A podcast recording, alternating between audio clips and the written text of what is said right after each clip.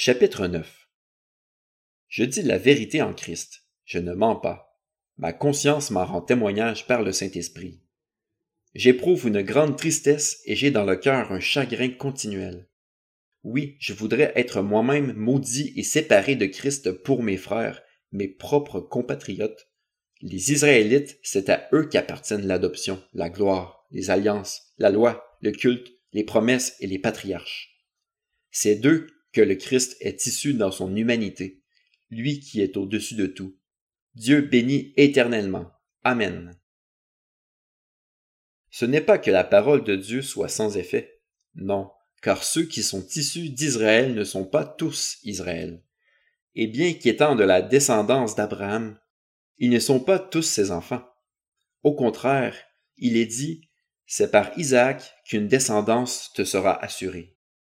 Cela signifie que ce ne sont pas les descendants simplement biologiques qui sont enfants de Dieu, mais que ce sont les enfants de la promesse qui sont considérés comme sa descendance. La parole que voici était en effet une promesse.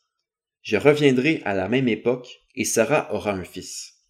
De plus, tel a aussi été le cas pour Rebecca qui a eu des enfants d'un seul homme, notre ancêtre Isaac, les enfants n'étaient pas encore nés et n'avaient donc fait ni bien ni mal, afin que le plan de Dieu subsiste, conformément à son choix, et sans dépendre des œuvres mais de celui qui appelle.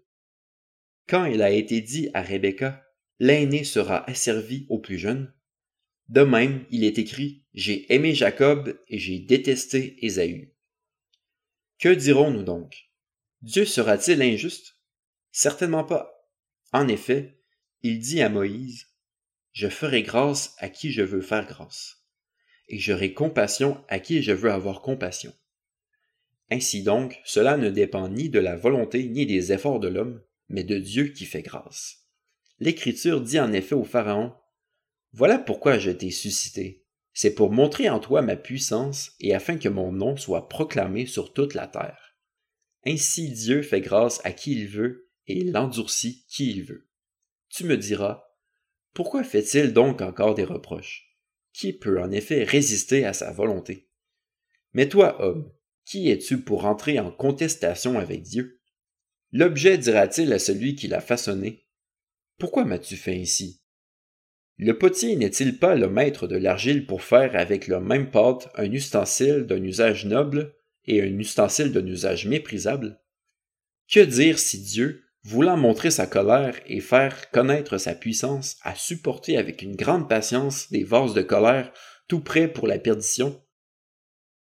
Et que dire s'il a voulu faire connaître la richesse de sa gloire envers des vases de compassion qu'il a d'avance préparés pour la gloire? Ainsi, il nous a appelés non seulement d'entre les Juifs, mais encore d'entre les non-Juifs. C'est aussi ce qu'il dit dans le livre d'Osée. J'appellerai mon peuple celui qui n'était pas mon peuple, et bien-aimée celle qui n'était pas la bien-aimée. Et là où on leur disait, Vous n'êtes pas mon peuple, ils seront appelés fils du Dieu vivant. Ésaïe, de son côté, s'écrit au sujet d'Israël. Même si les Israélites, de par leur nombre, étaient pareils au sable de la mer, un reste seulement sera sauvé. En effet, le Seigneur accomplira pleinement et rapidement sa parole avec justice. En effet, le Seigneur accomplira rapidement sa parole sur la terre.